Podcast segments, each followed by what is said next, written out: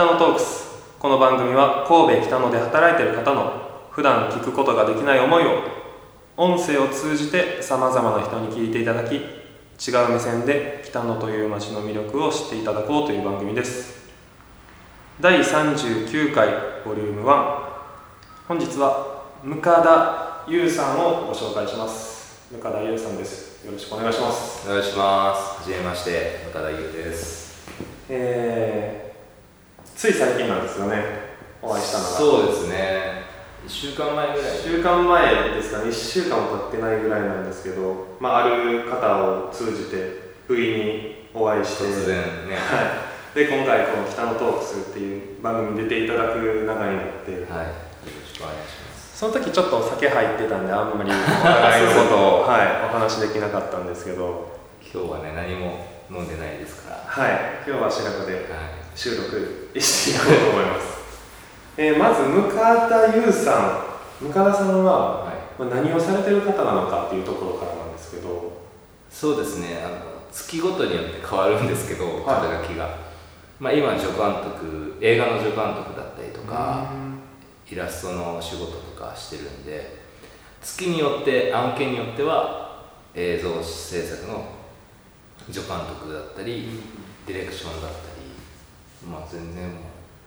仕事によっては肩書きは違いますけど、まあ、基本的には現場の進行といいますか、うん。まあ、演出に関わる助監督と言われるお仕事を今神戸を中心にやらせていただいてます、仕事の時は地方だったり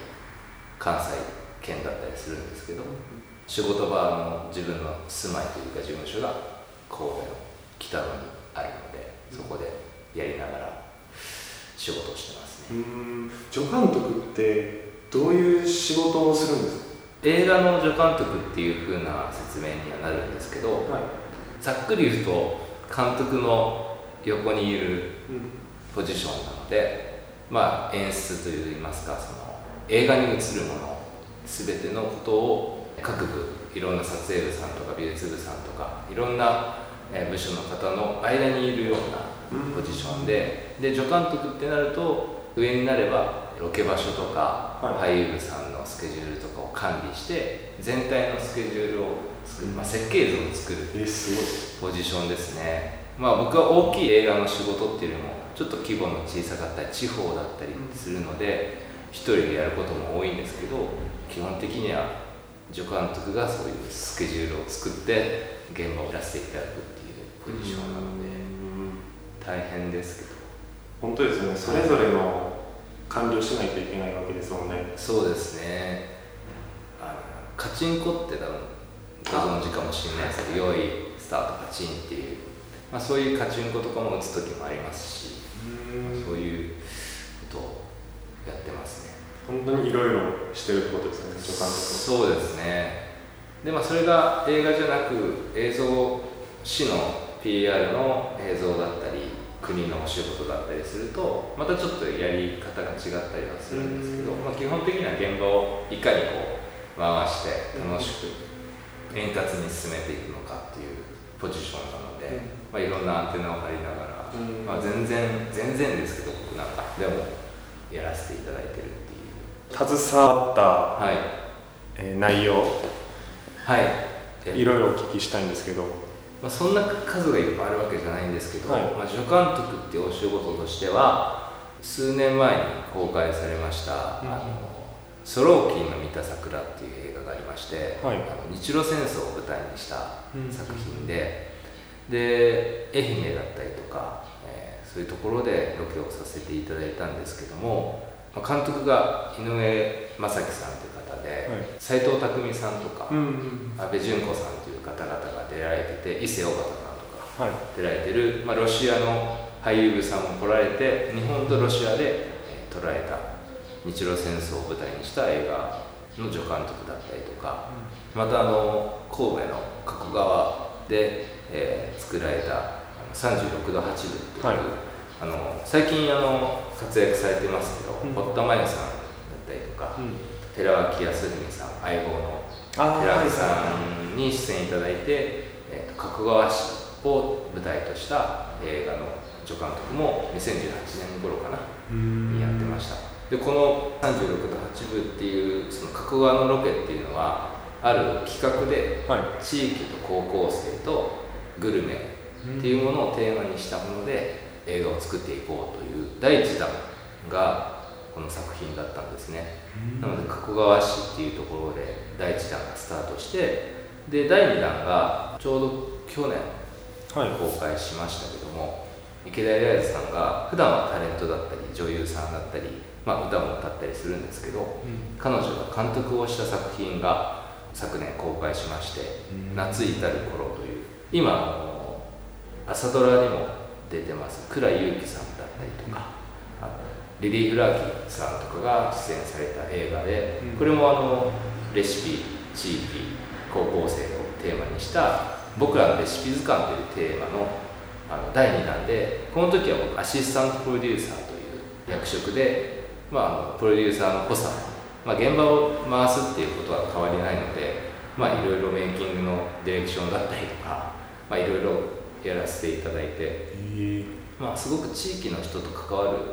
ロケの仕事が僕が関わる映画は多いですね、うん。まあ、そういった作品をあのやらせていただいております。多分向田優と調べたらこれらの作品も出てくると。関わってるっていうのが出るので、うん。まあ、ぜひあの見る機会があれば見ていただけたらなと。一番そのはい。今までで携わった中で印象に残ってる全て印象に残ってるんですけどまあいろんな意味で印象に残ってる作品とかってありました？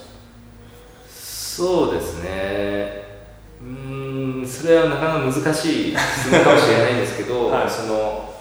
加古川でやったロケだったり印象に残った作品「まあ、夏至る頃」という作品はあの、まあ、劇中でちょっと太鼓を若い高校生の2人が叩くっていうシーンがあるんですけど、はい。そこの練習風景をずっと関わったりとかしてたので見てたのですごくそれがこう現場の時の熱気だったり練習してる時の彼らの頑張りだったりそしてそれがスクリーンに投影された時のまた空気感だったりとかが自分の中で結構青春をうん感じさせてもらったというか他にもたくさんあるんですけど大変だったこととか、はい。この野郎みたいなこともあるんですけどなんかこうあこういうことが映画をやらせていただいてることみたいなうんのは感じましたね。夏至る頃やっぱずっと見てますもんね。映画を見る人ってその映画のワンシーンとしてはい。捉えてしまうんですけど何ヶ月も関わってるとそうですね。気持ち的にも高まると言いますか。なんか、まあ、僕は年の半分ぐらい映画のお仕事できたらいいなっていうふうに思ってまして、うん。まあ東京にも行ってませんし大変なうん。対策ものみたいなものは参加してないんですね、まあ、できないなと自分にはそこまではできないなと思ってて。でも1ヶ月とか集中してで僕としては今僕のスタイルとしてはその地域の方々とかちょっと対策じゃない作品をあえてするっていうのをこう自分の今後の目標というか、まあ、うん自分もいろいろやりたい方向性に向けて大きい規模ではなく、まあ、夏至る頃とかあのスローキンの見た桜という僕がからせてもらった作品も立派な対策だとは思うんですけど地域の人と触れ合うっていうことの映画のあり方みたいなものを、まあ、数年前ぐらいにちょっと感じて加古川で撮った映画もそうですけどなので助監督なんだけど一個人としてお仕事をさせていただいてるみたいなところもあるのかなと思いますね。めちゃめちゃ綺麗にまとめていただいたところでお時間なんでまた次週に話を聞いていきたいと思います。はい。はい、ありがとうございまありがとうございますした。